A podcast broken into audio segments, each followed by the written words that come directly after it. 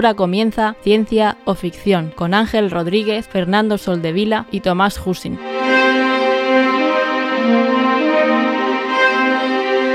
Bienvenidos a Ciencia o Ficción, un programa sobre la ciencia y la tecnología que encontramos en libros, series, películas y básicamente cualquier plataforma. Yo soy Ángel y hoy están conmigo eh, Fernando y Tomás. ¿Qué tal? ¿Cómo estáis? Bien recuperado. O sea, eh, menos mal que no estuve en el episodio anterior porque ni, me hubieses escuchado de, cómo tenía la voz. Y nada, he, pasado la, gripe de las de antes, porque todos los síntomas de COVID em, los hemos tenido en casa, aunque no hemos dado ningún momento positivo en las, en las pruebas, pero bueno, hemos pasado una gripe de las de antes. Como y de antes, o la gripe española. Sí, sí, sí, exacto, exacto. Pero bueno, ya recuperado, no he podido escuchar el episodio que falté, eh, todavía no he tenido tiempo de, de escucharlo. Que está feo eso, ¿eh? Ya, ya, ya. No pudimos grabar padrazos, tampoco. Tampoco pudimos grabar padrazos, o sea, mal, mal. Y vengo con un poco con el hype por las nubes porque hoy se ha estrenado el, bueno, en realidad fue ayer, ayer, eh, se estrenó el, el tráiler de la serie de Obi-Wan Kenobi y eh, vamos, estoy deseando que llegue el 25 de mayo para empezar a verlo y comentarlo aquí. Buen día han elegido. Dos días después de mi cumpleaños, así que es un buen regalo de cumpleaños. Pues están bobos, porque no empieza el día 4. El día 25 de mayo fue cuando se estrenó el, el episodio 4. El Star Wars, la primera vez se estrenó el día 25. El, el sí, 4 el es el 4 de mayo. Sí. No sé, no, nadie al volante. Creo que fue la cuarta y no sé si fue también el episodio 4 y el 5, los dos se estrenaron eh, ese día, el 25. Así que imagino que por porque les cuadra mejor tenerlo cerca, o sea, tenerlo justo el día que se, que se lanzó el que se lanzó la saga, sin ser el May the Force. Así que imagino que será por Y porque habrán hecho las cuentas de cuándo sacan más dinero de las suscripciones a final de mes para que cojas dos meses, ¿sabes? No son, no son listos. hombre, está claro. Es un hombre de negocios, ¿eh? la podían poner el día 1. No, la pongo el 25. Así te pillas marzo y. No, es no pero eso no va por meses naturales. No, claro. No, eso va, por... momento que te hace la suscripción. O sea, puedes suscribirte el mismo día 25. No sé qué pasa. el día 28 tiene algún día. Pero luego se te olvida, se te olvida y, te cobra un El estreno es un 26, o sea, seguro. eso ya es otra cosa. bueno, Fernando, ¿tú qué tal? Muy bien, muy categórico hoy. Muy categórico. No, no, acepto, no acepto réplicas. Vale, vale. vale, buen, buen posicionamiento. Lo tenemos en cuenta. Bueno, un saludo para eh, Sobrenatural, Optimus, para baja 01, que lo escucharemos ahora después, Tony Selva, que están con nosotros en el, en el directo en Twitch. Y nada, eh, vamos, vamos a empezar. Y perdona, Ángel. Dime. Que siempre nos preguntas que qué tal, pero nunca dices qué tal tú. O sea, tú, ¿qué, qué tal? ¿Qué tal el día? Estás con el Mario Kart, he visto por ahí que me, me pillas siempre en horario que no puedo verte. Bueno, el otro día me metí en un mientras editabas el podcast. El, stream de la gente parada. Claro, hago el stream de la gente parada y si, quiero hacer, si quiero hacer la partida de semana que viene tendrá que ser la partida 11 de la noche. Y será horario teletienda de la noche. Exacto. la cosa es que cuando he estado streameando estos días, había 400 personas en todo el mundo streameando en Mario Kart. Entonces, el, impacto que puedes tener. Eh, esta mañana he visto que había 14.000 porque una persona tenía 13.500. El resto son los 400 que juegan. Entonces, pues, pues eso, nada. Eh, me he puesto a jugar al Mario Kart un rato y he hecho algún, algún directo. Hemos sacado algún seguidor y algún suscriptor. Todos gente conocida, no ha sido nadie random. Pero, pero bien, esto ya, como estos 10 semanas de vacaciones he aprovechado para, para jugar y digo, ya que juego, pues que se, que se vea lo manco que, que soy ahora. Antes era un poco menos manco. Hay que quitarle la artrosis a esos dedos, ¿eh? Pues ahora sí, eh, vamos para allá.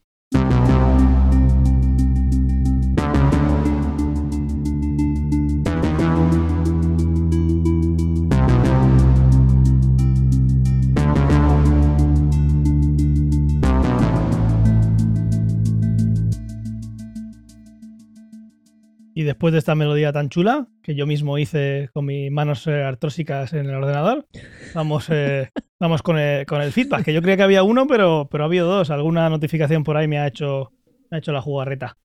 Y vamos a empezar con una que tenemos en Apple Podcast. No teníamos ninguna desde septiembre. Bueno, es normal.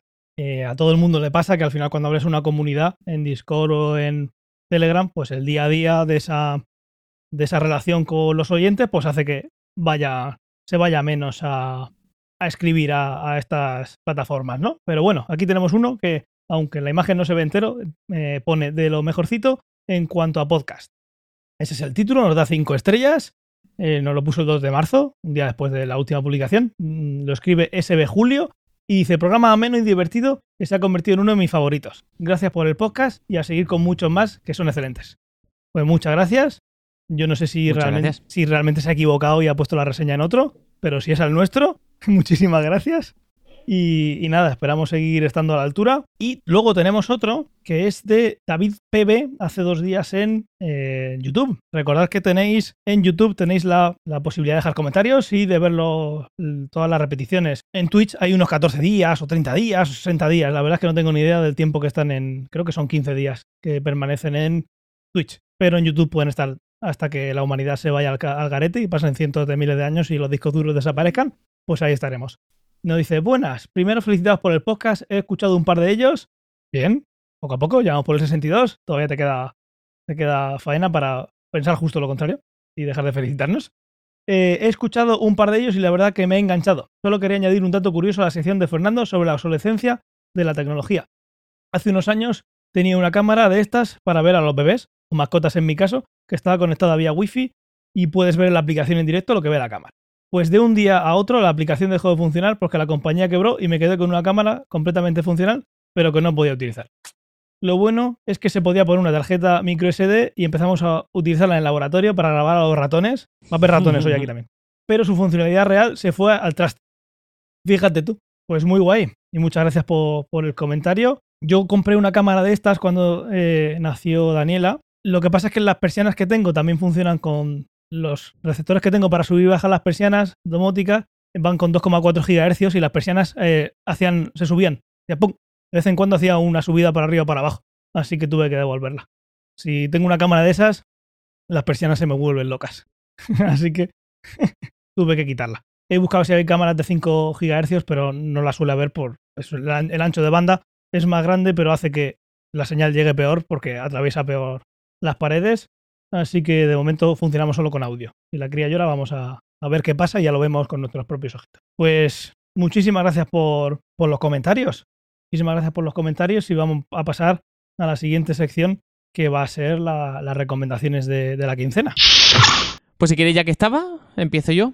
Eh, mi recomendación es una serie que está ahora mismo en Apple TV Plus. Se llama Severance, Separación en español, y en el servicio de streaming de Apple. Y bueno, no, no ha llegado a terminar la primera temporada, que es la que se está emitiendo. Yo he visto un capítulo y medio y me está llamando bastante la atención. Eh, además, un concepto un poco raro, y es que trata si por poneros no voy a lanzar ningún spoiler, pero a grandes rasgos, o sea, imaginad que empezáis a trabajar en una empresa que os implanta un chip en la, en la mente eh, que es irreversible, ¿vale? Lo que, lo que hace ese chip es irreversible, ¿vale? Y separa tus recuerdos de cuando estás dentro del trabajo a cuando estás fuera. O sea, en el momento que entras a trabajar no te acuerdas de nada de tu vida personal y cuando sales del trabajo no te acuerdas de nada de lo que has hecho eh, en el trabajo.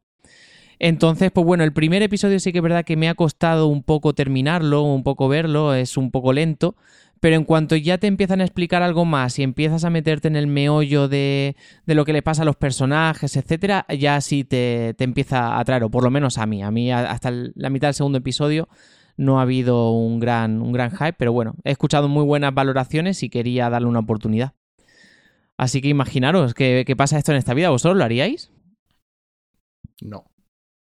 Yo, Yo, yo, yo no lo haría. Yo he visto el primero, me llevas medio episodio, y me ha gustado bastante cómo, cómo lo plantean. No el primer capítulo no, no es, no es rápido, es estilo eh, Alan Garland, de, Debs, Ex Máquina, así, la fotografía es espectacular, mm, los planos son espectaculares, la fotografía, cada fotografía puede sacar un, un- pues eso, una foto, está chulísima. Eh, con lo poco que he visto, no me lo haría.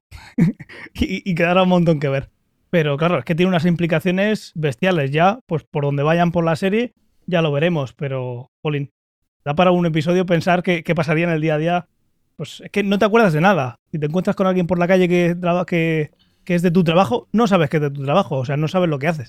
Sí, además lo dice, fuera del trabajo le, verbaliza a uno de los protagonistas, dice, es que mm, dentro del trabajo puedes estar liado con una compañera de trabajo con alguien y, y aquí fuera estás casado conmigo, entonces, pero bueno, eh, también es verdad que te muestran un poco eh, lo que es, eh, mm, eh, digamos, genéricamente cuando la persona pues sale de trabajar, te enseñan cómo salen, se van, pero tam- también te muestran qué pasa, qué pasa con ese yo interno del trabajo cuando tú te vas de trabajar. Y es que sales por una puerta y acto seguido vuelves a entrar. Y para esa persona e- es consciente de que no ha dormido, es consciente de que no ha pasado el tiempo y está ahí atrapado, pero, pero bueno, lo- lo- así lo aceptaron. ¿Y sa- sabes para quién trabajas cuando sales? Sí. Eso sí. Sí, saben en la empresa que está. No podría pasar que trabajases para la iglesia o para Vox. Y también en qué trabajas. En, en el departamento, ¿no? Sí, pero bueno, tampoco sé si eso es verdad. O sea, no, por lo menos hasta la mitad del segundo episodio no se sabe. O sea, el personaje sabe eh, qué es lo que hace dentro del trabajo, pero bueno, Sí, tampoco sé si Sabe eso es verdad o no. contestar. Si es verdad o no, puede ser una, Sí. una parte de la trama. Claro, es que es una movida. Exacto. Pero bueno, es eh, ochentero porque están con ordenadores ahí de, de, de, de culo, de ¿cómo se llama? Los de los de Sí, tubo. los de ¿cómo, tubo. cómo se llama eso? Aunque luego también en el primero se ve un CD. Hay una mezcla ahí entre. Sí. La empresa tiene un toque retro que está muy guay. Y la paleta de color está muy chula. Y también aparentemente lo que hacen en el trabajo yo no lo querría hacer, ¿eh? Dios, qué, qué, qué, qué cosa más aburrida. Pero bueno, ahí va, eh, es la recomendación porque bueno, creo nunca, yo nunca había visto, no recuerdo haber visto una temática así en alguna serie o película, no sé si vosotros tenéis algo en la mente, pero, pero bueno, eh, resulta curioso. Está la película esa de mm, Jim Carrey. Que la película tiene un nombre larguísimo. No sé qué, Sunshine of the Mind. Se olvidan de la novia. O sea, Eso es. bueno, de la novia o de la pareja. Hacen Eh, un, el- algo más selectivo. Exacto, sí. Es, es parecido en ese sentido. De que te borran solo una parte de la memoria. La película está muy guapa, por cierto. Está guapísima. A, a mí me gustó Otra, mucho. otra recomendación, la pondremos también. Aquí la cosa es que cuando llegas al trabajo vas bajando el ascensor y en un punto del ascensor, ¡boom! Te cambia el chip, literalmente. Y eres otra persona. Pues al punto de, como lo veo yo, es que eres otra persona. Y luego también pasó cuando, cuando hicieron Race by Wolves, los que estaban haciendo la serie se olvidaron también de que estaban haciendo una serie y hicieron la mierda esa que... Aunque eso que buena. dicen que sea irreversible, eh, en realidad da igual, ¿no? Porque te echan del trabajo o dejas de trabajar ahí y bueno, tienes el chip ese en la cabeza, pero en realidad ya sigues con tu vida. Nunca te acordarás que has hecho ahí dentro, pero bueno, tampoco es que tengan mayor implicación que, Sí. que eso. Eso si es irreversible o no, ya lo veremos. Porque al final es. Eh, si algo he aprendido al- a lo largo del tiempo con las series y las películas es que si alguien te dice que está muerto, hasta que no termine la película o hasta que no se demuestre lo contrario, igual no está muerto. O sea que, que lo de la irreversibilidad o no, igual es algo que también les, les viene bien para la historia. Ya veremos. Pues eh, ahí queda la cosa. ¿Quieres seguir tú, Fernando? Vale. Eh, voy con Ghost in the Shell porque luego comentaremos tú y yo la que tenemos en común, ¿no? Eh, sí, coméntala si. O sea, puedes comentar las dos si quieres. Yo aporto un poquito. O sea, por orden histórico quiero, quiero empezar por, por el documental, porque el documental es lo que hizo que volviese a ver Ghost in the Shell. Entonces, ¿Cuál, la nueva? eh, no, no, la, la buena, la vieja. La nueva, la, la nueva no está tan mal como la pusieron, pero sigue siendo mala. ¿eh? El documental, el documental. Estuve viendo que tenía, hacía un montón de tiempo que lo tenía pendiente y es un documental que se llama, supongo que lo traducirían a español, yo lo vi en inglés, eh, El Imperio de los Sueños. Y es la historia de cómo se rodaron las tres películas originales, la trilogía original de Star Wars. Entonces te cuenta ahí la historia de cómo Lucas eh, consiguió hacer la, la trilogía original, porque al principio tuvo un montón de problemas con, el, con los estudios, de que le dejasen hacer lo que él quería hacer, porque claro, al principio el tío no era un totalmente desconocido porque ya había hecho alguna película, pero es lo de siempre, que no era, o sea, no era ultra famoso y había dirigido ya todos los éxitos que, que ha tenido. Entonces al principio eh, le costó muchísimo hacer la película que quería hacer, luego la segunda película se tuvo que endeudar porque la quería financiar él y justo por eso prácticamente estuvo a punto de no poder acabarla. Entonces te va contando todo, todo ese proceso de cómo hizo la primera película, cómo luego pudo endeudarse para hacer la segunda y cómo en la tercera, por ejemplo, ya era hiper famoso, ya Star Wars era posiblemente la IP más grande de, de, del mundo, con lo cual ya había mucha, tenía muchísima más libertad.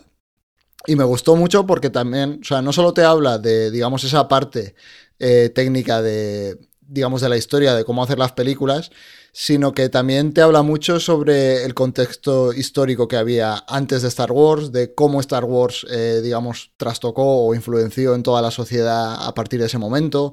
Y luego para poner en contexto lo que ha sido George Lucas en Hollywood, que ha sido una locura. O sea, toda la influencia que ha tenido a raíz de, Star Wars, eh, todas las empresas que fundó, la de efectos especiales, los videojuegos en LucasArts, o sea, fue, fue, una locura.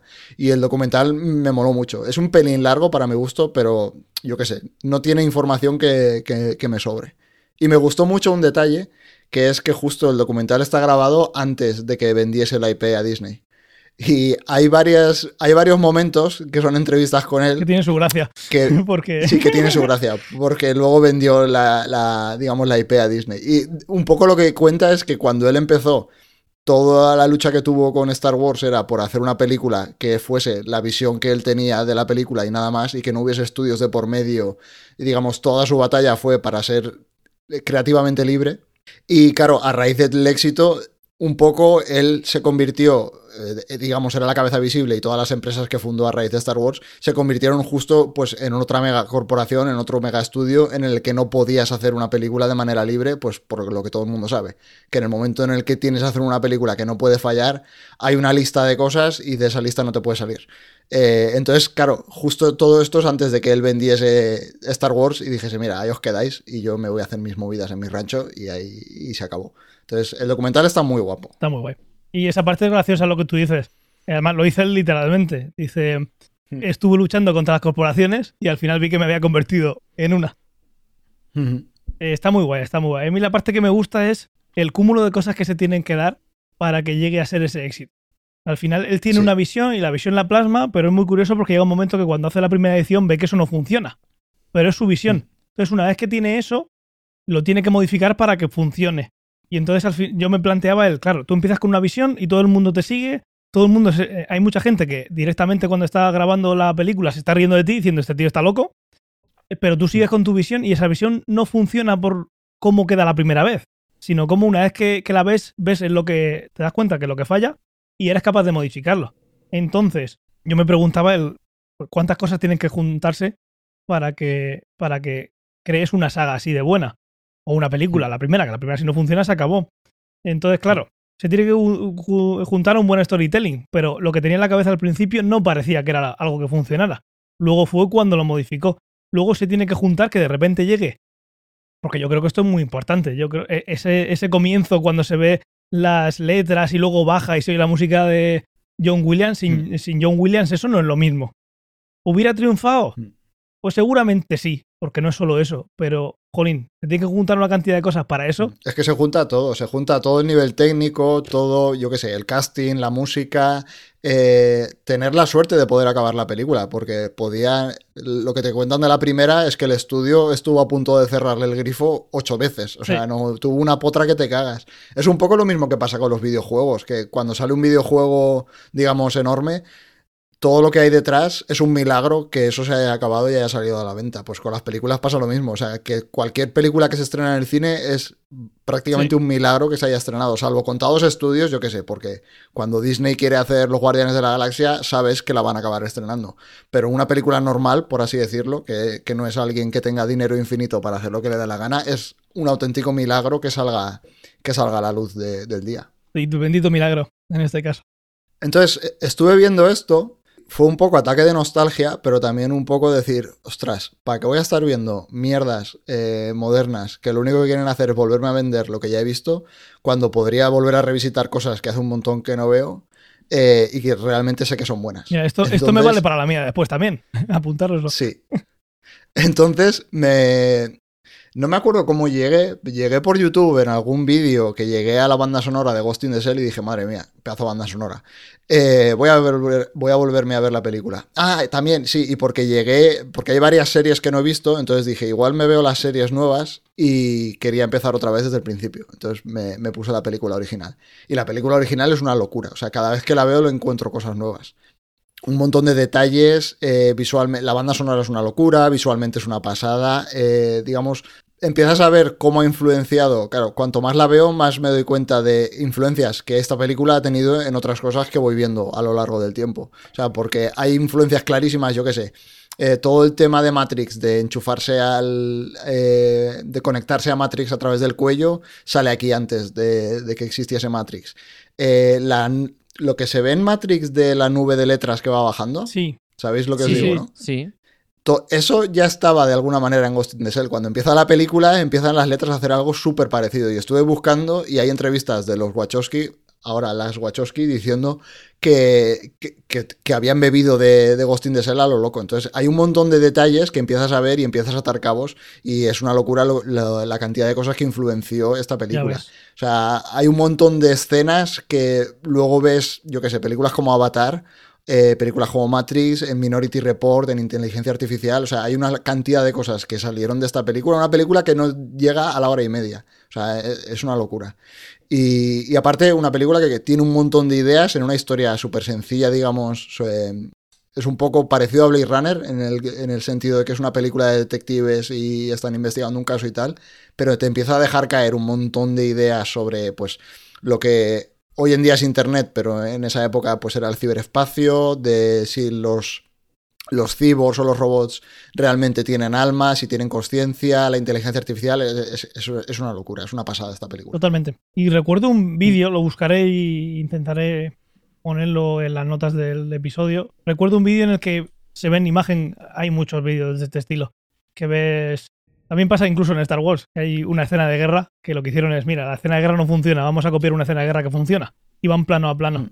Pues ahí recuerdo ver un vídeo comparando Ghost in the Shell con las obras que has comentado, que es eso, van viendo cómo, cómo está inspirado todos los planos. Sí, te ponen los dos planos o las dos escenas y dices, coño, es que es un calco una de la otra. El, el mismo vídeo que hay, por ejemplo, de, de Origen y, y Páprica, que es un, otro anime que va sobre el mundo de los sueños y tal, y yo qué sé, la escena típica, no, no típica, la escena, digamos que todo el mundo se acuerda de Origen, que van corriendo por el pasillo Y está girando. girando y no sé qué.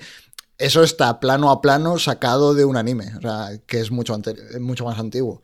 No sé, y lo que decían en el chat, eh, Akira, el otro día eh, lo vi en Twitter, la escena de Akira que van en la moto y hace como un, un derrape eh, y gira la moto, era un vídeo de dos o tres minutos de todas las referen- o sea, de, de todas las escenas que la animación y no la animación también, o sea, en películas de, de acción real, que habían cogido directamente ese plano y le habían hecho un homenaje. Y yo qué sé, es que estaban en Pixar, en Marvel, en Disney, en, en un montón de, de películas de animación estaban cogidos. Eh, Eso pasa un montón. Son esas maravillas de la dirección que nunca se han hecho, que una vez que las haces, pues como no puedes patentar ese movimiento de cámara, eh, sí que puedes plagiar, ¿no? Pero como no Mm. está patentado y puedes usarlo, pues sí que los directores van, van cogiendo esas joyitas que y estas obras están llenas de ellos y luego pues todas las demás pueden cambiar la historia, pero cómo la cuentan, el plano, la dirección, esa gente se lo, se lo ha visto todo ya y sabe dónde, de dónde cogerlo.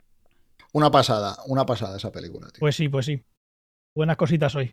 Y otra cosa que también considero que es buena y que también cumple lo que decía Fernando, de, mm, pues eso, ¿para qué ver mierdas de ahora?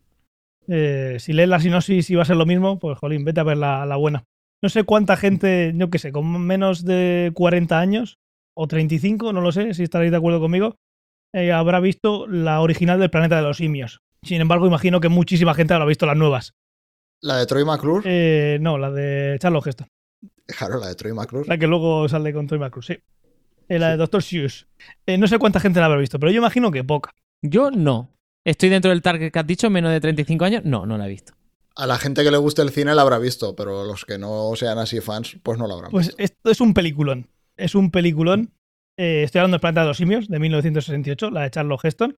El guion es diferente al de. O sea, la sinopsis es diferente a la de ahora. La película es espectacular. Es espectacular. ¿No aparece César? A ver, eh, es, es, pues eso, coger cositas de aquí y de allí e intentar creárselo. Pero la historia es diferente y es mucho mejor. Es mucho mejor. La primera, luego hay, cuatro, creo que de la, de la, de la primera saga, que, que están bien para entretenerse si tienes una tarde libre y ya está. Pues la primera es una obra maestra. Eh, la sinopsis dice así: George Taylor es un astronauta que forma parte de la tripulación de una nave espacial en una misión de larga duración que se estrella en un planeta desconocido en el que a primera vista no hay vida inteligente.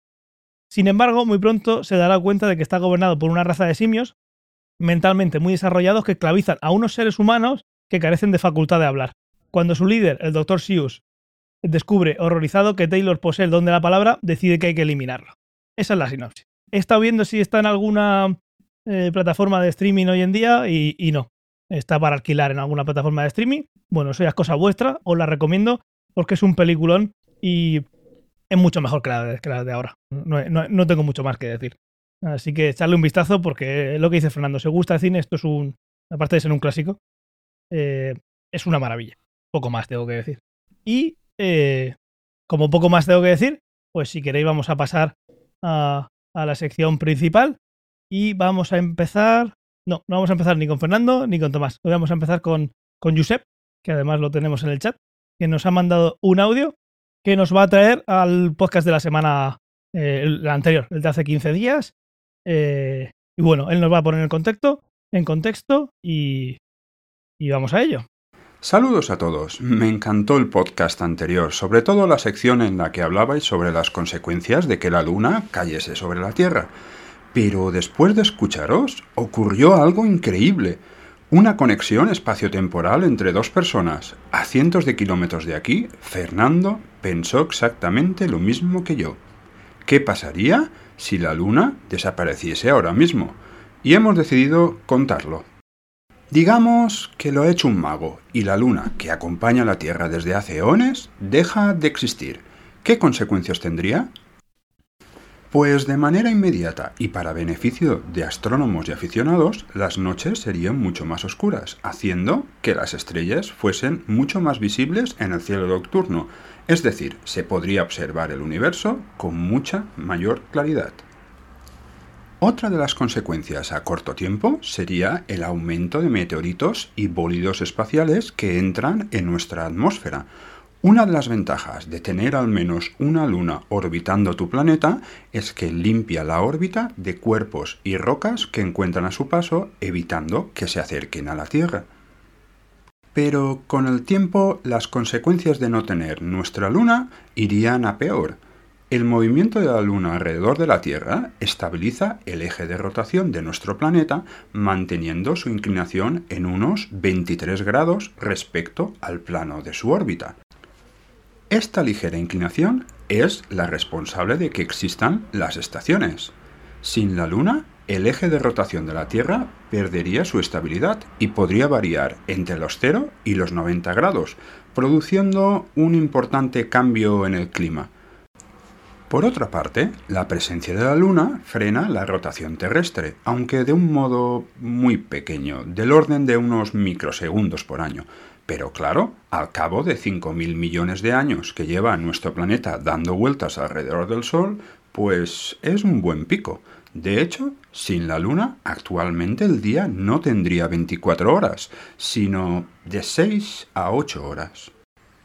Y todo esto, unido a la inclinación caótica del eje de la Tierra, provocaría, en los casos más extremos, que llegásemos a tener zonas de oscuridad perpetua, o continentes abrasados por su extrema exposición al Sol, cambios irreversibles en nuestra atmósfera y la destrucción total de nuestra ionosfera, haciendo que la Tierra fuese totalmente inhabitable tal y como la conocemos. Pero seguro que Fernando tiene mucho más que contarnos sobre las consecuencias de no tener luna. Adelante. Ah, sigo yo, sin Ángel. de Esto por te da un magnífico pie para tu sección, ¿eh? Sí, sí, es que los dos justo pensamos en lo mismo y estuvimos ahí mirando, mirando cosillas. Eh, claro, yo justo después de grabar dije, "Buah, hemos dicho súper rápido ahí que no, que no pasaría nada No y tiene que haber, sí, tiene que haber más efectos. Entonces, por ejemplo, hablábamos de las mareas eh, y dijimos, ah, bueno, pues se acabarían las mareas y ya está. Igual eh, le afectaría a, a los ciclos menstruales y cosas así por el estilo y, y poco más. Las mareas y... Dije que las mareas en el pasado hicieron algo y luego no pensé que igual lo, lo deshacían. Claro, o, o que dejarían de hacer lo que están haciendo y, y tendría un montón de efectos. Entonces, Correcto. claro, lo de las mareas tiene su miga, porque hay un montón de cosas que o bien dependen directamente de las mareas o están súper influenciados por las mareas. O sea, porque en principio podrías decir, bueno, pues si, si deja de haber mareas, lo único que pasaría es que el nivel del agua eh, cuando vas a la playa, pues siempre sería el mismo y no subiría y bajaría a lo largo del día. Entonces dices, ah, bueno, pues por ejemplo, habría especies de mariscos que directamente o se extinguirían o dejaríamos de poder acceder a ellas, por ejemplo, si te gusta comértelos, eh, porque no quedarían, no quedarían al descubierto. Pero claro, las mareas tienen un montón de efectos, no solo en la costa, sino también a lo largo de todo el océano. Por ejemplo, influyen en todas las corrientes marinas que recorren el globo entero. Entonces, estas corrientes lo que hacen es transportar agua a lo largo de todo el planeta y, por ejemplo, transportan agua caliente desde el Ecuador hacia los polos, con lo cual son súper importantes a la hora de regular la temperatura del planeta. Entonces, si simplemente por alterar las, estas corrientes a, raíz de quitar las mareas, eh, el cambio climático pegaría un, un cambio, eh, aunque esté feo decirlo dos veces seguidas, eh, enorme, porque afectaría un, montón en la temperatura del planeta. Yo no, no, sabía que tenía tanta influencia. Yo pensaba, ah, imagino que, que, no tiene tanta. Y que lo más, al final, esas corrientes marinas, sobre todo es por el giro de la Tierra, ¿no? En general. Es por el giro de la Tierra, sí, pero claro, digamos, ya no es tanto que existan las corrientes, porque seguirían existiendo, pero las trayectorias que siguen sí que cambiarían. Diferentes, vale, ok. Sí. Tiene todo el sentido. Entonces, claro, aparte de, digamos, eh, afectar a cómo se distribuye, porque cambiarían las trayectorias de las corrientes, luego hay un montón de cosas que simplemente dependen de que éstas existan y que estén tal y como están ahora, ahora mismo. Por ejemplo, hay un montón de ciclos de reproducción en especies marinas que se basan eh, en cómo van esas corrientes, en de qué punto a de qué punto van, lo que se ha visto un montón de veces de los grandes eh, cetáceos, por ejemplo, que ahora están en una parte del mundo y recorren miles de kilómetros para ir a otro sitio, simplemente para desovar o para reproducirse, eso cambiaría. Claro, entonces, al final es lo que hemos dicho aquí alguna vez, hablando de otros temas, que es cuando tienes un sistema eh, un ecosistema en este caso que es tan complejo, que hay tantas piezas en funcionamiento a la vez, un pequeño cambio en una de ellas puede acabar eh, provocando un efecto mariposa, por así decirlo, y al final podría acabar en produciendo extinciones masivas. Eh, ya no es solo simplemente que cambie la trayectoria, por ejemplo, este tipo de cambio en las mareas podría ocurrir que la temperatura de los océanos cambiase, y simplemente lo estamos viendo, que cuando sube la temperatura a lo mejor un grado hay un montón de microorganismos que desaparecen. Eh, esos microorganismos a lo mejor son la base de, alimento para otras especies y empiezas a cargarte especies y no sabes dónde... O sea, es lo de siempre, sabes dónde empiezas pero no sabes dónde va a acabar. Eh, luego además, esto digamos era un aspecto, por así decirlo, del cambio climático o, biológico. Eh, pero no, son los únicos efectos que tienen las mareas. Eh, hay otros aspectos que también son importantes. Cuando pensamos en las mareas, siempre tenemos la imagen, siempre nos viene la imagen de eh, una escena en la playa. Y ves como por la mañana o por la tarde va, subiendo y va cambiando, va cambiando la línea de, de costa. Pero claro, el planeta está lleno de agua y está lleno de costa y hay muchísimos kilómetros que no son playas y también tienen una importancia muy grande a nivel biológico. Por ejemplo, todas las desembocaduras que hay eh, de los ríos, las mareas ahí, eh, sí, en todos los deltas, por ejemplo.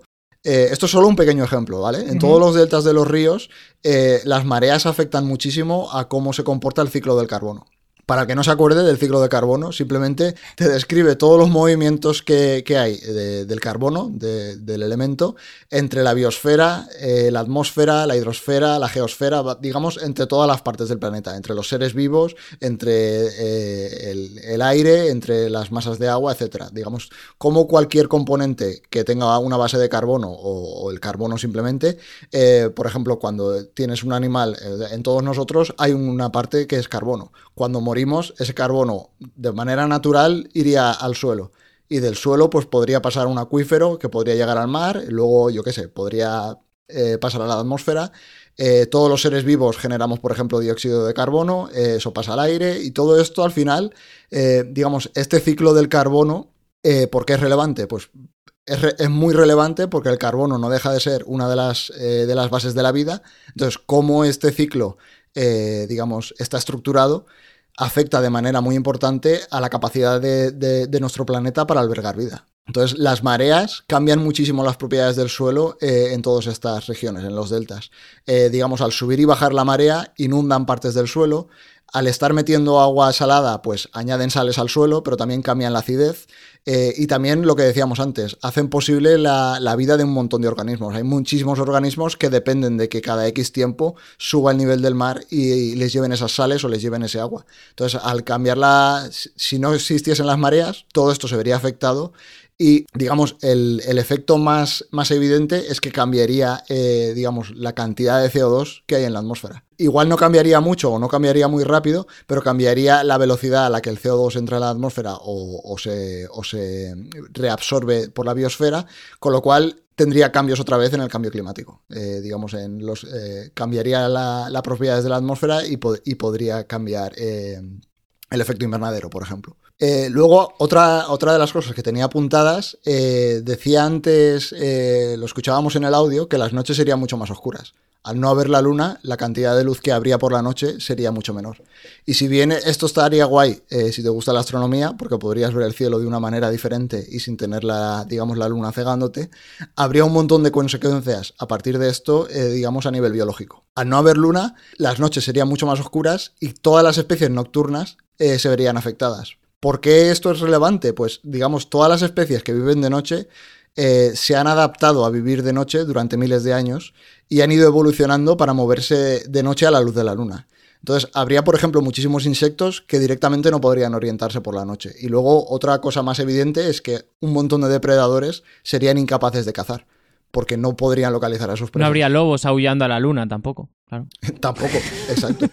y luego es eso, eh, yo qué sé, lo típico que ves un búho o una lechuza que cazan de noche, si bien los ojos los tienen súper adaptados y son capaces de ver con muy poca luz, si le quitas la luna, que es la mayor fuente de luz por la noche, eh, serían incapaces de cazar y de, nuevo podría haber extinciones masivas. También, yo qué sé, los ciclos de reproducción ya no solo se verían afectados en el mar, sino también se verían afectados en tierra, porque hay un montón de especies que utilizan los ciclos lunares para, para, para desovar, por ejemplo, eh, como las tortugas, que se basan eh, en, todos estos ciclos. Vi un documental no hace mucho ah, sí, ya me acuerdo, el de, mm, el de Will Smith en, Disney Plus, que está muy chulo, os lo recomiendo, que va viendo diferentes zonas de... Pues va, a volcanes y hay una que, va a la isla, a la isla donde desoban las, las tortugas y habla y veían de, de, dónde viene, o sea, cómo se orientan y, y, usaba la luna, se dice, y también hablaban del olfato, o sea, son cosas bestiales que dices tú. ¿Cómo es posible que se acuerden de dónde nacieron el, por, por lo, cada episodio pues. de ese documental habla también de, de, un sentido nuestro, ¿no? De, de la importancia. Sí, entonces, y en ese habla del olfato. Luego es, es, lo que decíamos, todo esto está grabado a nivel evolutivo y se ha ido grabando durante miles de años. Entonces, un cambio tan brusco de la noche a la mañana, o sea, sería una salvajada, porque la, digamos, trastocaría todos los biorritmos, trastocaría todo, digamos, eh, ese, esos hábitos o, esos comportamientos que están grabados dejarían de ser válidos. Eh, es, una locura. Sí, digamos que eh, si pasara durante muchísimo tiempo, pues vale. Terminaríamos evolucionando en ese aspecto, o sea, al final nos adaptaríamos al entorno. Un símil del día a día es cuando le dices a los yayos que ya no pueden ir a sacar dinero al cajero y que no molesten, que lo tienen que hacerlo todo por el móvil, ¿no? Ese sería un símil. Tiene que haber una transición. Si de repente les quitas los cajeros y le quitas la gente, y ya tienen que hacerlo todo con el móvil, por lo más normal es que se vuelvan locos. pues lo mismo pasaría. Hay cosas que pasaría así, que, si fuesen paulatinamente, eh, digamos, las especies pues volverían a evolucionar para adaptarse. Sí, como si pensamos que la Luna se fuera dentro de. Si, si pudiéramos estar en la Tierra 100.000 millones de años. Y se va alejando, pues bueno, poco a poco. Pero estamos hablando de recordar de que llega un mago y desaparece ya mm. mismo, en un, eh, en un instante. Y luego hay algunos de estos efectos que aunque no pasasen de repente, sí que afectarían a la vida tal y como la conocemos. Porque, digamos, aunque hayas tenido tiempo para adaptarte, eh, lo, que, lo que escuchábamos antes, si cambia la ionosfera y ya no tienes esa protección contra la radiación, o sea, adaptar, adaptarte a radiaciones de alta energía no es algo que sea sencillo y que pase de manera natural eh, con la evolución. O sea, ahí estarías aunque tú te puedas meter dentro de una cueva bajo tierra, de lo que te vas a alimentar no va a pasar y, hmm. al final no vas a tener que comer y vas a morir. Hmm. Y tenía un par más, tenía un par de, cosillas más que estuve pensando. Claro, el, igual que la Tierra, eh, digamos, eh, aquí hay un sistema que es la Tierra y la Luna, que están, uno se está trayendo al otro y por eso están ligados. Entonces, si desapareciese la Luna, la Tierra también dejaría de sufrir el tirón gravitatorio que ejerce la Luna sobre la Tierra que no es tan grande como el de la Tierra, pero bueno, es un tirón gravitatorio que lo tienes de normal y desaparecería. Entonces, ¿qué pasa aquí? Pues este tirón se ejerce sobre todo el planeta. Una parte de ese planeta es el núcleo de la Tierra.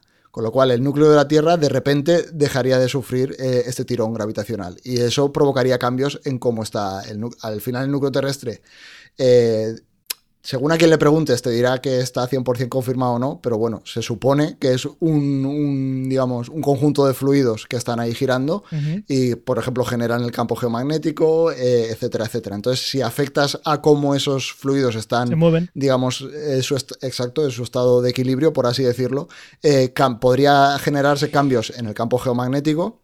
Otro problema. Campo geomagnético, por cierto, que también se ve afectado por las mareas, porque al final, eh, todas las. Al final, la- eh, el agua de, de los océanos es salada.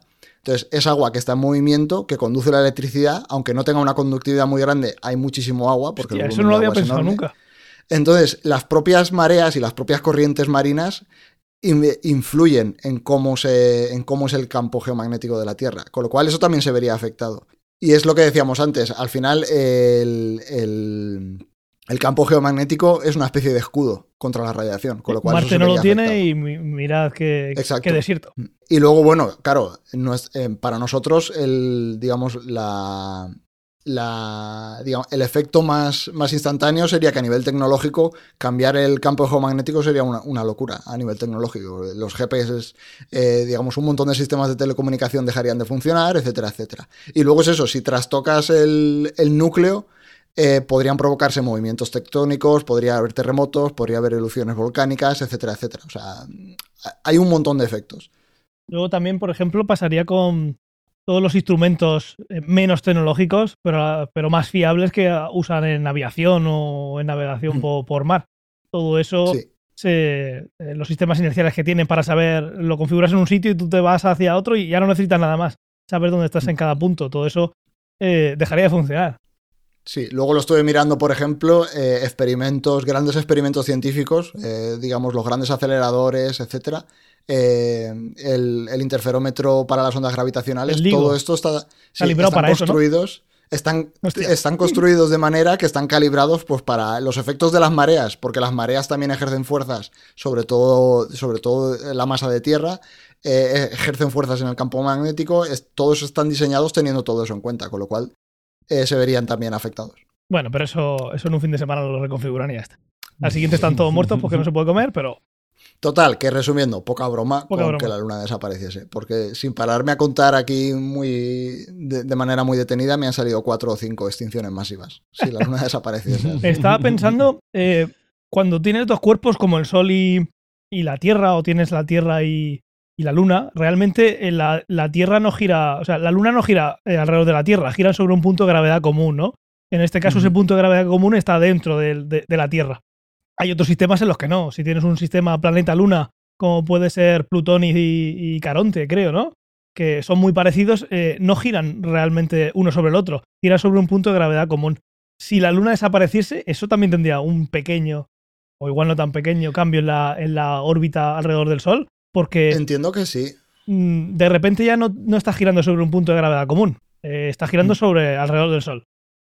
Eh, Con ese punto de gravedad común del Sol solo, pero no ese. El sistema Tierra-Luna ya no es un sistema Tierra-Luna. Hmm. Sí, enti- entiendo que la órbita se afectaría. No sé hasta qué nivel. No creo que afecte a las. eh, más allá de lo que eh, habéis comentado del eje de la Tierra, Sí, eso sí que me parece una locura. O sea, eso me parece algo súper relevante. Hombre, claro, si se te pone como. Si se te pone a 90 grados como Urano, ya está. Da igual que lo demás esté tienes una- perfecto. Se acabó. Una cara todo el año dando al sol y la otra cara dando o sea, de noche. O sea, es, es una salvajada. Sí. Pues sí, es, es exactamente lo que dijimos la otra vez, que no pasaría gran cosa, ¿no? Sí, sí, más o menos. Pues eso. Y ahí la luna que la dejen como está. Que ni la tiren encima de la cabeza ni se la lleven. Imagínate que llega una. Llega una civilización, civilización extraterrestre y, y nos la secuestran. Y dicen, nos tenéis que dar eh, esto, esto y esto, o nos llevamos la luna. O nos la llevamos. Viene, viene Gru, viene Gru y roba la Y luna. roba la luna. Y nos la, nos la destroza. Sí, sí, pues, pues que la dejen quietecita. Pues muy bien. Eh, ¿Quieres seguir tú, Tomás? Venga, ¿vale? Si quieres sigo yo. Pues espérate que tengo que ponerte tu melodía, que va a ser la primera vez que, el- que- que se escuche, aunque quien sea seguidor tu- tuyo en el mundo de podcast debería ya Sabrá de dónde viene, ¿no? debería saber de dónde viene.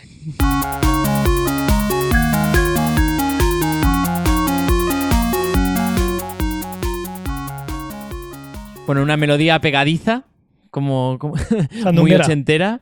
Un poco ¿Eh? youtuber, Sí, sí, ¿no? sí. Sí, sí, sí. Un poco Let's Play Minecraft 1.0 Java. Bueno, pues nada, es, eh, yo traigo una, una noticia científica y es que, bueno, pues eh, se, ha, se ha conseguido, se ha conseguido pues, um, lograr un, reju- un rejuvenecimiento celular eh, que ha revertido el envejecimiento en, en ratones sin- y aquí lo más importante es que sin dejar eh, secuelas, ¿no? A- a- eh, en principio, o sea, durante unos meses han, visto que no ha habido secuelas debido a esto. Siguen vivos. Siguen vivos y, y están bien, ¿vale? El, Eh, se- eh, el señor entraré- que le trasplantaron el corazón, por desgracia, no puede, de cerdo, por desgracia Ostras, no puede sí, decir lo mismo. ayer. Ha cascado. Seguiremos, eh, seguiremos con atención estos ratoncillos. Aquí puede estar el futuro de eso, ¿eh? El pequeño inciso, te- permíteme. eh, esto Claro. no lo llegamos a comentar, pero se hizo el primer. Eh, lo llaman serotrasplante, ¿no? Eh, un trasplante de corazón eh, de un cerdo a un humano en enero. Y, y, bueno, el- se recuperó bien, pero dos meses después el- el- la persona ha fallecido. Todavía no se sabe si, si es por eso o por otra cosa. Así Mm. que seguiremos informando, pero bueno, desgraciadamente ha, ha fallecido esta persona. eh, que bueno, que ya ha pasado la historia. Ya ha pasado la historia eh, cuando se hizo el trasplante y, y- y- y bueno, pues seguiremos, seguiremos esa noticia porque vamos, el poder coger un, un órgano de otro animal es un paso gigante y luego ya vendrán a imprimir órganos. A ver, seguiremos estos ratoncillos que nos cuenta ahora Tomás. Lo pondremos, Los ratoncillos colorados estos. pondremos en el directo, pondremos las pulsaciones en directo de los ratoncillos para ir viendo si están bien.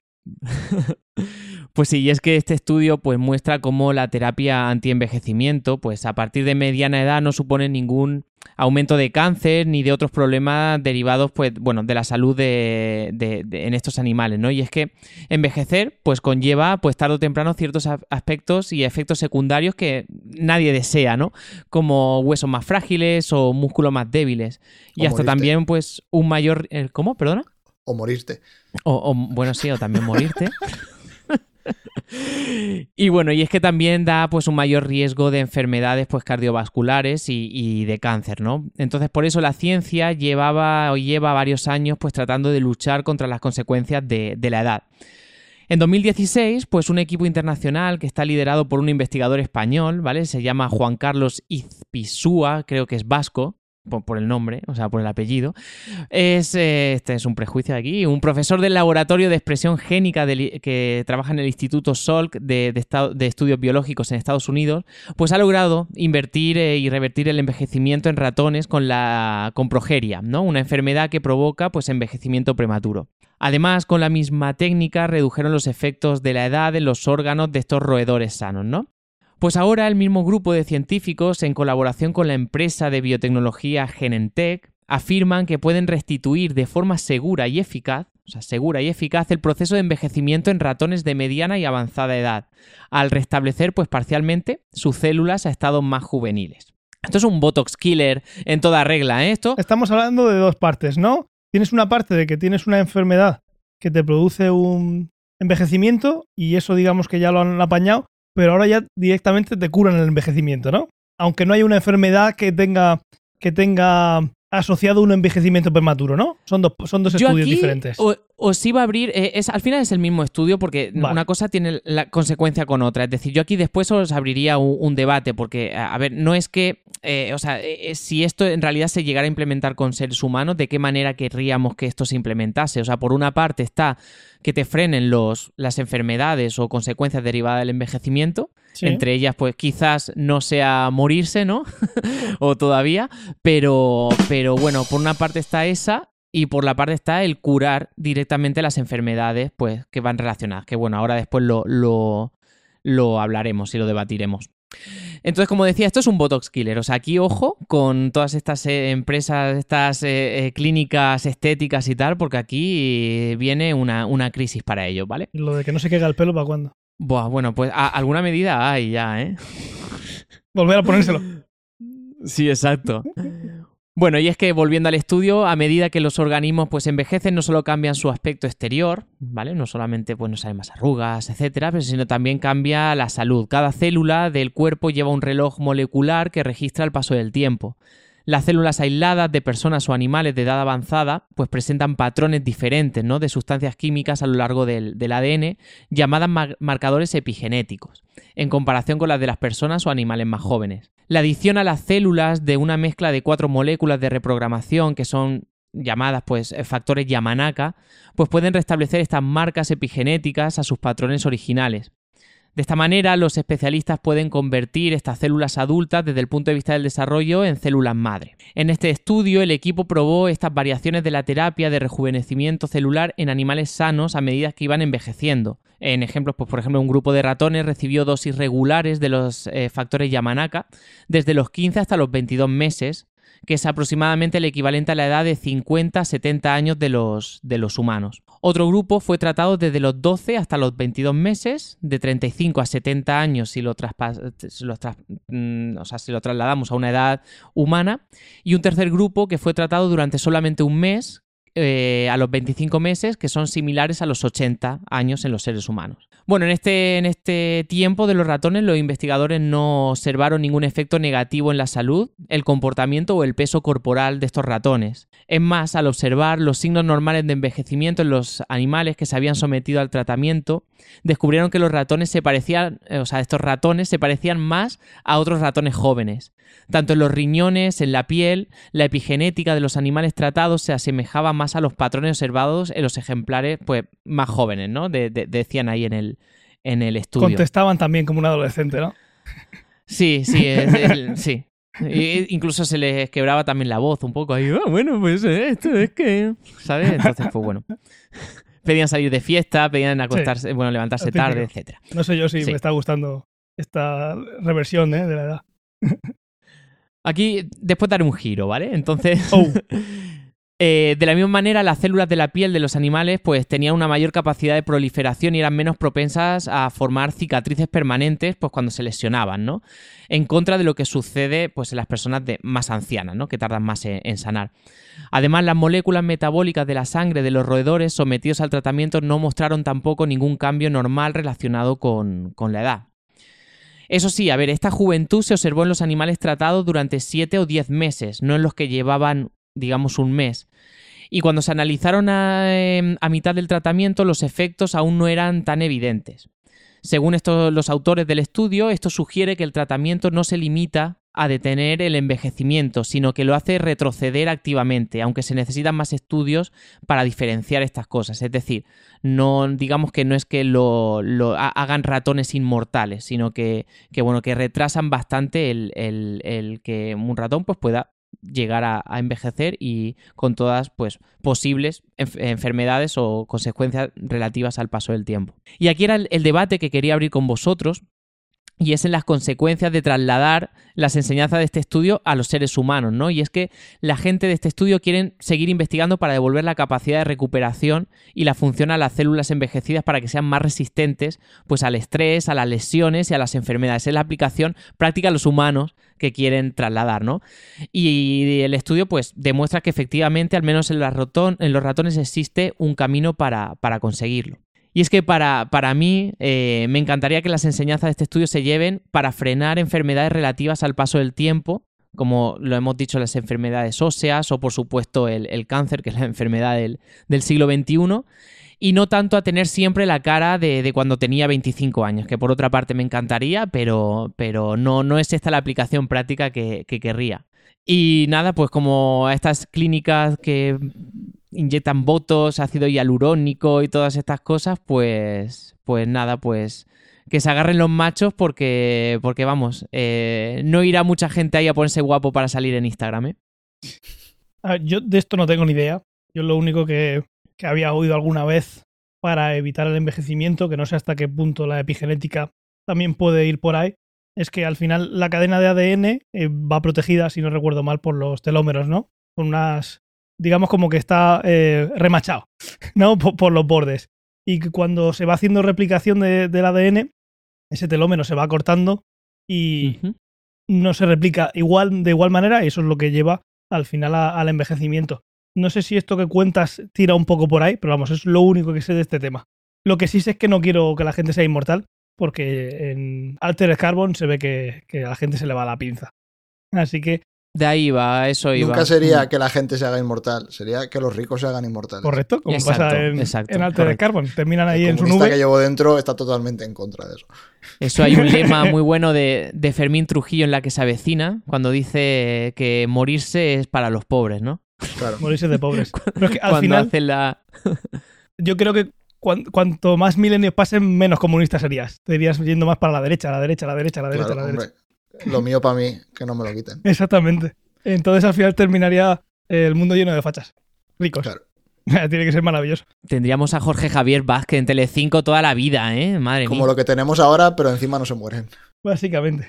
Eh, pues nada, habrá que seguir la, pinta, la pista de los ratoncillos. Mm, Muchos, muchos médicos tratan la- el envejecimiento como una enfermedad más. Y muchos Sí. de ellos lo abordan de esa manera. Vamos a intentar evitar el envejecimiento. El llegar a un momento en el que igual entras en apoptosis y te mueres de un momento para otro, ¿no? Como los elfos. Los elfos, bueno, los elfos se mueren de. Los del Señor de los Anillos se mueren por, por pena, por tristeza o. Bueno, al final Se porque piedra. O porque los matan también, pero que no se Sí. mueren por el paso No, del pero, tiempo. eh, eh, claro, pero también te pueden curar el envejecimiento esta gente que te pisa un coche. pero no estamos hablando de eso. Estamos hablando de un factor externo. Sí, si estás luchando contra Sauron puedes morir. Porque no eres inmortal. pero tú me entiendes. Em, que llega un momento que, que, que- te puedes morir. Pero llega te mueres de un, momento para otro y tú estabas de puta madre.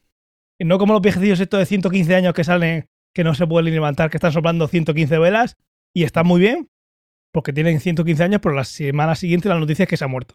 Ya no es el- la persona más, más vieja del mundo. Eh, esto pasaría, ¿no? Si te curan todas las enfermedades, consigues usar esto para no llegar eh, malamente a tu último día. ¿Qué, qué pasaría? De, de un día para otro te mueres? Eh, ¿Hay algún. ¿Es un infarto? ¿Es algo muy puntual que, que es simplemente. eh, mm, yo qué sé, estadístico? Y que cuanto más tiempo estés, da igual que. Da igual que estés muy bien, que al final te vas a morir.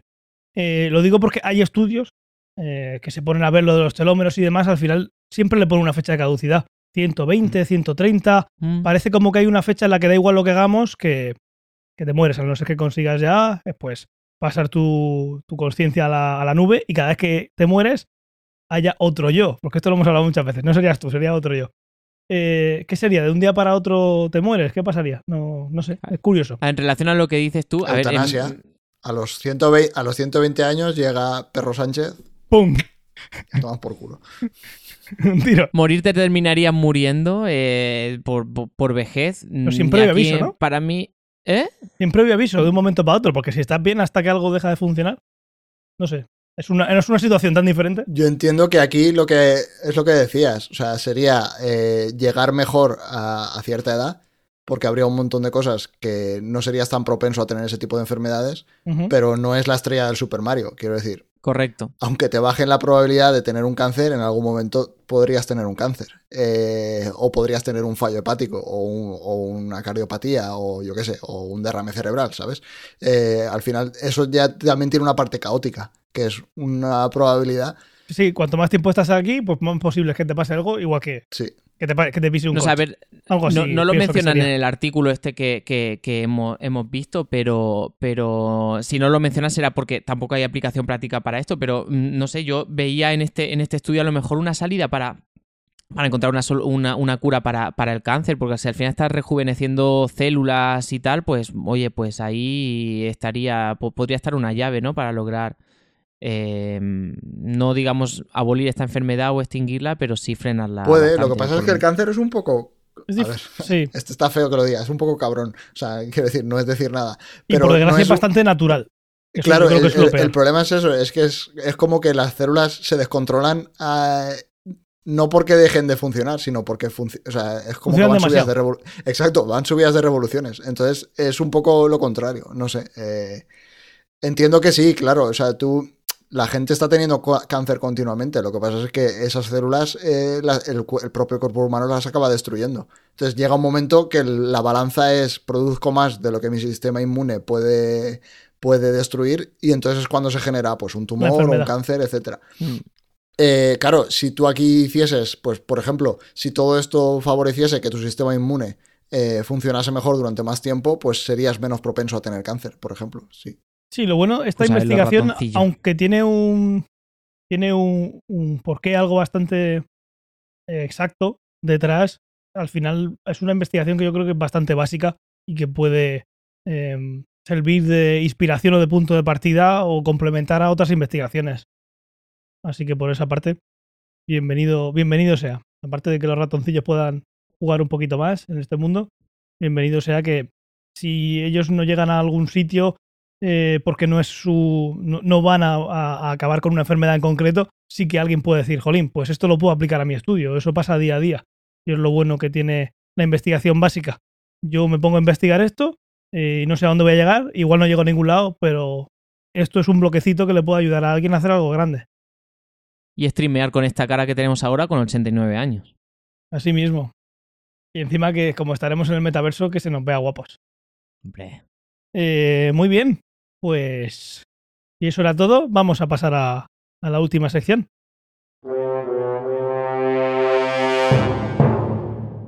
Muy bien, pues yo os voy a hablar de algo que es diferente a lo que hablamos en, el episodio 4, pero bueno, tiene, tiene una cierta eh, relación. Estamos ya en el episodio 62, pues en el episodio 4, titulado En búsqueda de vida extraterrestre, que hacíamos Antonio y yo cuando éramos jóvenes, lo que hablamos en aquel capítulo de En busca de vida extraterrestre, hablamos de eh, cómo buscar huellas en planetas para nosotros poder decir desde aquí si un planeta tiene vida. Os lo recomiendo que lo escuchéis al fin lo que hacían es, eh, es una investigación que llevó a cabo Carl Sagan, lanzaron una sonda y esa sonda lo que hizo es darse la vuelta y mirar hacia la Tierra y medir la atmósfera de la Tierra y ver qué componentes había en la atmósfera y ver cuáles de ellos podrían ser una prueba inequívoca de que en este planeta, en la Tierra, había vida. Metano, carbono. Al final, como digo, veros ese, escucharos ese episodio porque lo hablamos largo y tendido. Y eh, lo que os quiero traer hoy es un artículo de, del Universe Today que lo que está titulado Cómo buscar vida como no la conocemos. Lo que, hacíamos, lo que hablamos en aquel momento es la vida como la conocemos, que lo hablamos además hace 15 días. Nosotros pensamos que nosotros sabemos que la vida funciona de la manera, entonces podemos intentar buscarla como, como lo que nosotros estamos generando en la atmósfera para intentar ver si en otros exoplanetas podía haber vida como la nuestra. O como cuando hablamos de la ecuación de Drake. Exactamente. Ahí también en, el, en este también lo, lo hablamos. Eh, pues como digo, este se titula Cómo buscar vida como no la conocemos.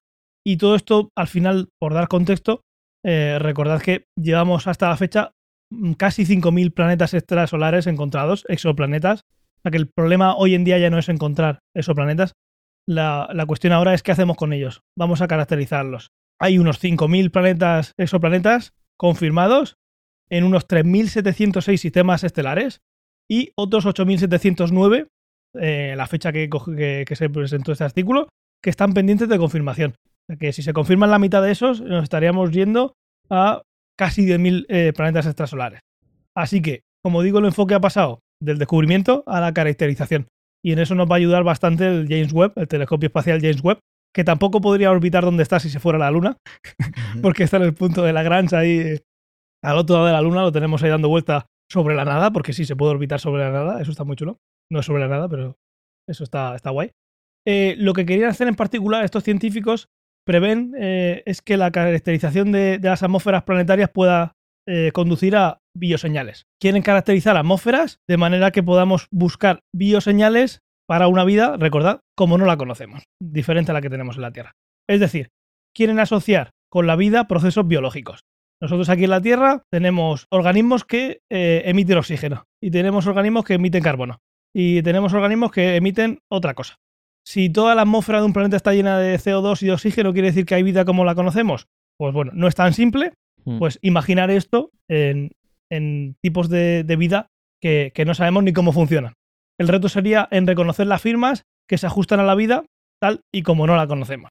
El estudio eh, que se hizo, eh, que lo ha hecho la Universidad Estatal de eh, Arizona, lo que hizo es fijarse en diversos procesos que asociamos con la vida aquí en la Tierra intentó identificar patrones universales que no parecen depender de las moléculas específicas. Es decir, nosotros tenemos un universo que empezó siendo hidrógeno y luego helio, que se produce en las estrellas y luego las estrellas explotan y tenemos otros otros elementos. Sabemos que esos elementos están en todo, en todo el universo.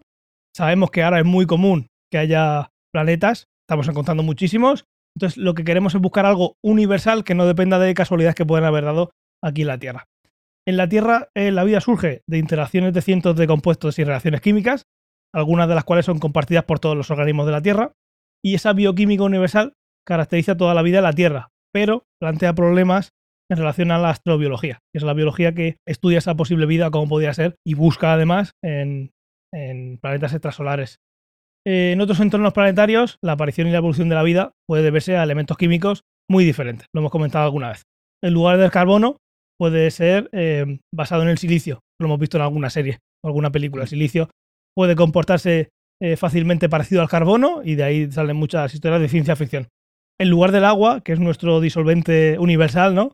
Podía ser que ese disolvente universal fuera el metano o el amoníaco. Sin embargo, ciertos procesos biológicos asociados a la vida podrían ser compartidos eh, con la Tierra y en otros lugares. No tenemos por qué descartar que lo que funciona en la Tierra no pueda funcionar en otro sitio o haber dado esa casualidad. En otras palabras, eh, la búsqueda de vida en otros planetas lo que tiene que hacer es centrarse más en lo que esa vida produce que en lo que es. En lugar de buscar vida, tenemos que buscar muestras de que haya vida. Esto lo comentamos muy bien, en la, muy largo y tendido en aquel episodio. No estamos buscando la vida en concreto, que también podría ser que tuvieran un sistema muy avanzado y que junto con su luna tuvieran eh, comunicación láser y la pudiéramos detectar. Eso también lo hemos hablado alguna vez. Estamos hablando de una atmósfera que detectamos un compuesto que hemos eh, calculado que si lo encontramos es porque tiene que haber vida, aunque sea no sea igual que la nuestra. Lo que dicen es, queremos disponer de nuevas herramientas para identificar e incluso predecir, aquí es donde viene la, gracia, características de la vida tal y como la desconocemos. Para ello, dicen ellos, proponemos identificar las leyes universales que deberían aplicarse a cualquier sistema bioquímico, no solo basado en el carbono como tenemos aquí. Esto incluye el desarrollo de una teoría cuantitativa para los orígenes de la vida y el uso de la teoría y la estadística para guiar nuestra búsqueda de vida en estos planetas. Eh, lo que dicen es, no somos solo las moléculas que forman parte de nuestro cuerpo, nosotros, como seres vivos, somos una propiedad emergente de las interacciones de muchas moléculas de las que estamos hechos. Lo que nuestro trabajo pretende es desarrollar formas de convertir esa visión filosófica en hipótesis científicas comprobables. Más o menos se entiende, ¿no? Somos capaces de predecir eh, y, estamos viendo señales en el universo de que todas las estrellas son iguales y podemos predecir los ciclos estelares y, y que uno de esos ciclos parece que es la creación de planetas, somos capaces de ir un poquito más allá y predecir cómo se puede, una vez que tenemos un planeta y una atmósfera, cómo puede la cosa evolucionar, sea de nuestra manera o no.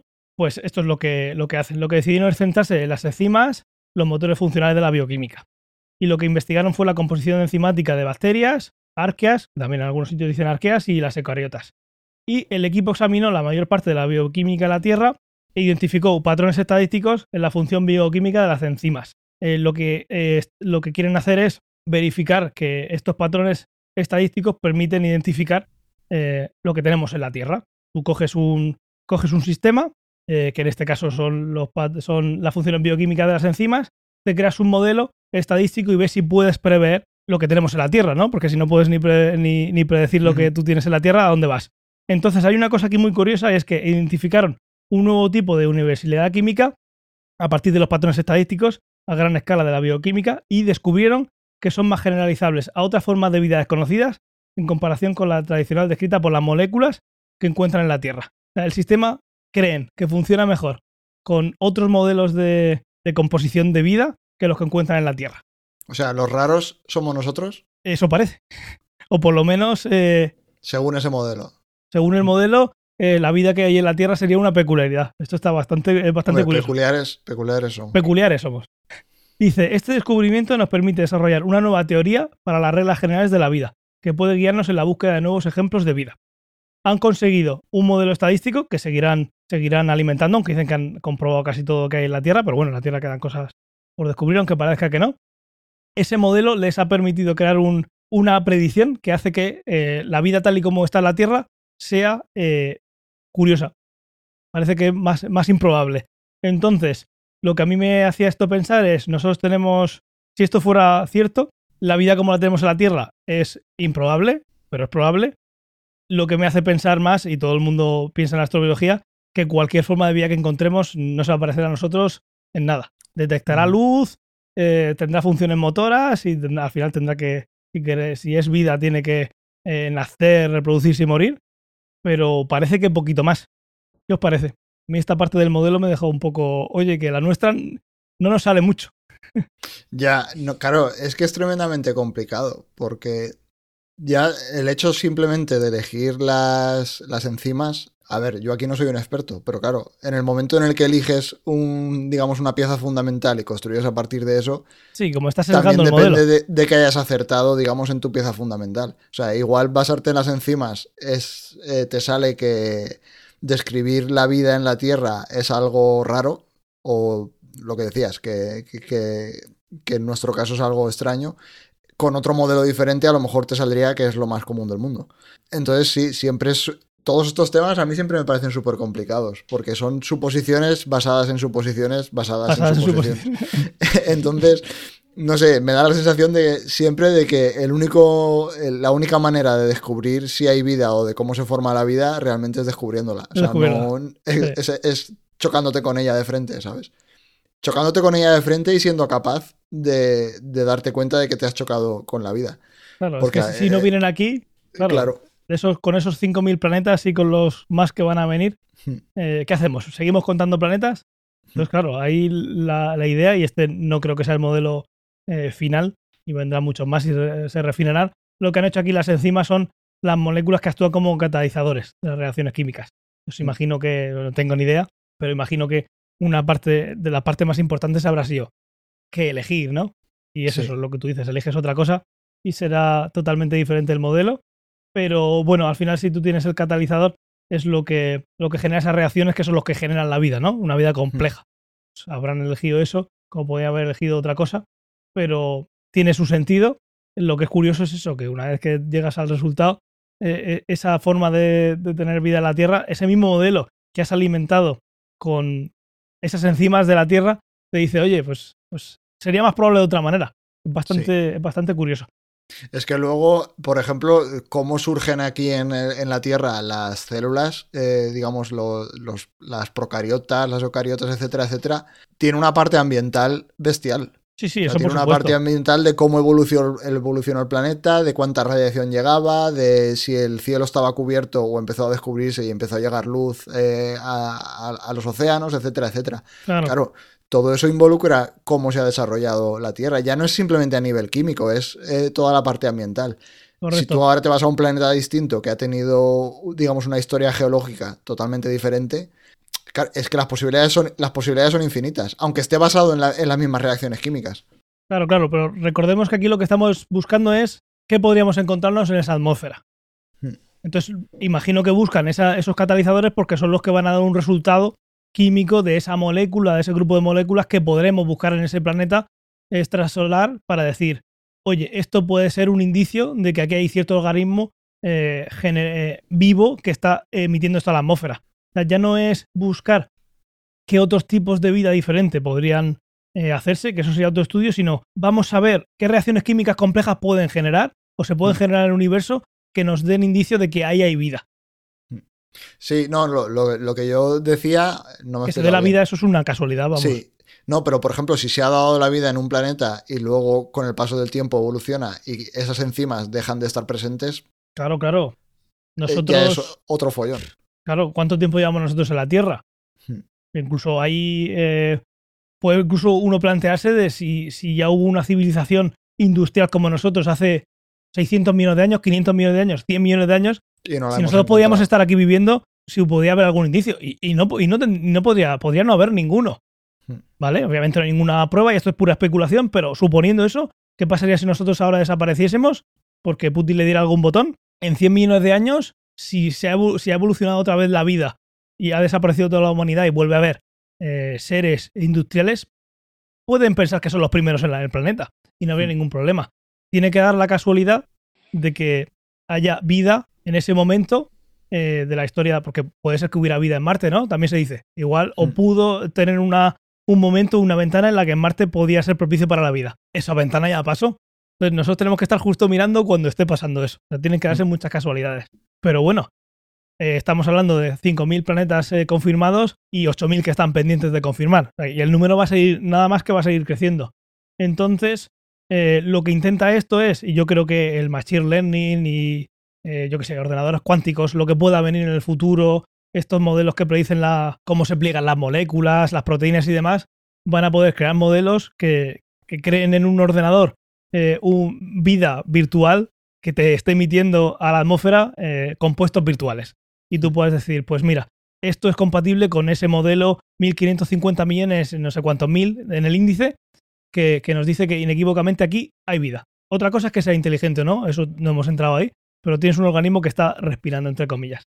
Una parte muy compleja que tiene esto es esos modelos, y yo creo que si este estudio se intenta hacer hace 100 años, no, sé, no, no llegas a nada. Y hoy puede ser que tampoco lleguemos a nada, pero en 50 años o 100, si seguimos aquí, eh, yo creo que pues algo trivial el predecir que puede haber. Otra cosa es encontrarlo. Bastante Mm. chulo. Y eso, el James Webb nos va a ayudar bastante en eso. Vamos a tener muchísimos datos que no vamos a saber hasta que llegue ese momento caracterizar de puede que haya vida o ni te preocupes, aquí no hay vida. Ni te preocupes entre comillas, ¿no? Porque a ver qué haces tú una vez que lo sepas. De- a la distancia en la que están o, o- o lo que sea, manda- ponte tú a mandar un mensaje. Que luego esa es otra. Eso es otro, otro debate para otro momento. Si encontramos una civilización, queremos que nos encuentren ellos a nosotros. Porque igual no queremos, ¿eh? Bueno, Igual, no- igual nos derecho metemos ahí en un conflicto. ¿Tenemos derecho a ponernos en contacto con otra civilización? Eso es como en Star Trek, ¿no? La eh, primordial, ¿no? Sí, Eh, no, bueno, y, y lo mismo de cuando, yo qué sé, cuando en la Tierra eh, han- han- se han encontrado lo Con típico, grupos las- indígenas. eh, los grupos indígenas, ¿tienes derecho a meterte ahí? Totalmente. Totalmente. Yo creo que sí. Si es interplanetario, sí. Que les den por el culo, ¿no? Lo más que puede pasar es que. es que los matemos a todos o nos maten. No, no, sería una. Eso- Esto sería. es lo más drástico.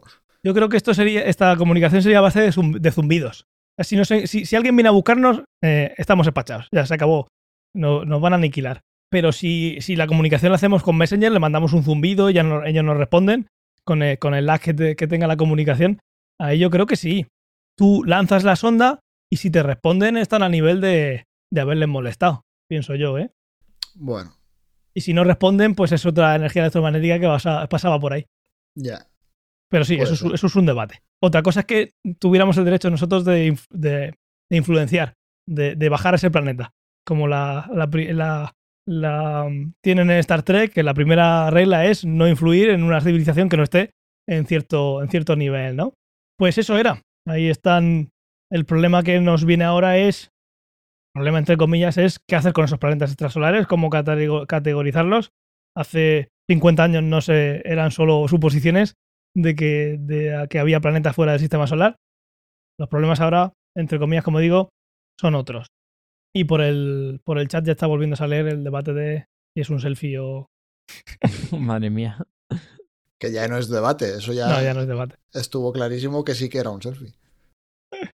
Carbonen siempre está ahí poniéndole salsa al, al chat.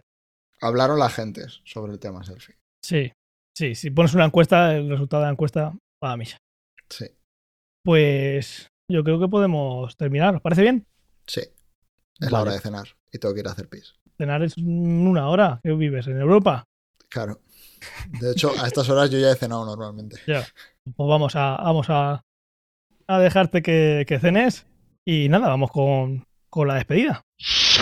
Y como siempre, pues, muchas gracias por vernos, participar en los directos, o vernos en diferido y por supuesto escucharnos en podcast. Tenéis todos los enlaces, como siempre, a la nota del programa.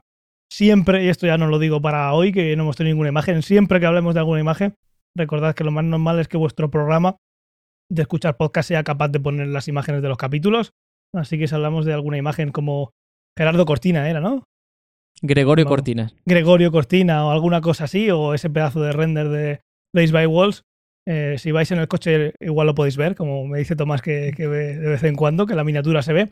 Ahí podéis ver esa imagen. Y si es algo que no podéis ver o no tiene sentido decirlo por, por las ondas acústicas, como siempre lo tenéis en la nota del programa.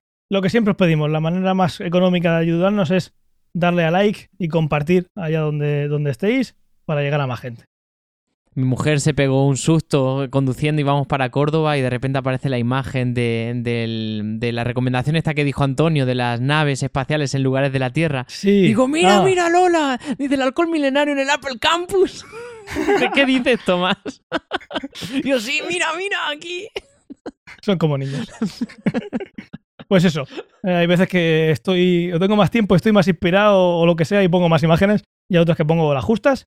Pero eso, siempre echarle un vistazo ahí cuando hablemos de alguna, de alguna imagen. Eh, lo de siempre, recordad que nos podéis seguir en Twitch y suscribiros si tenéis Prime de Amazon Prime, no os cuesta ni un duro y a nosotros nos hacéis un, un mundo. Seguidnos, activar la campanita y, como novedad, a ver, mm, seguimos teniendo la comunidad de, de Telegram, pero yo os animo a Hasta que, que os- nos cansemos y la cerremos sin avisar a nadie. Correcto. Os eh, recomiendo que entréis a la de Discord, porque al final llegará un momento en que cerraremos la de Telegram, porque aquello es un. Pues no es sitio para tener una comunidad, porque al final pasa que se ponen. Se, abre- se hace doble post, ¿no? Eso antes del doble post en los foros eh, era baneo, ¿no? O algo así. Hoy ya no. Estaba feo. Tenéis el enlace en las notas de Discord, entrar ahí, que además si sois suscriptores, pues tenéis un canal privado que todavía no vale para nada. Pero bueno, que se pueden hacer cosas que no se pueden hacer en en un Telegram. canal privado en el que no hay contenido. En el que no hay contenido, correcto, pero es solo para Pero eh, Esto es suscriptores. solo para suscriptores. Podéis poner la lista de la compra ahí. Cuando haya mucha gente, eh, eh, pondremos selfies. Subiremos selfies de los, que, de los que hablamos el otro día. Y nada, arroba ciencia o ficción en Twitter. Ahí ponemos el cuando empezamos los directos y en Discord se ponen solos, así que me viene maravilloso. Y como siempre, para terminar, muchísimas gracias, Tomás. Muchas gracias por tu, ¿No hay de qué?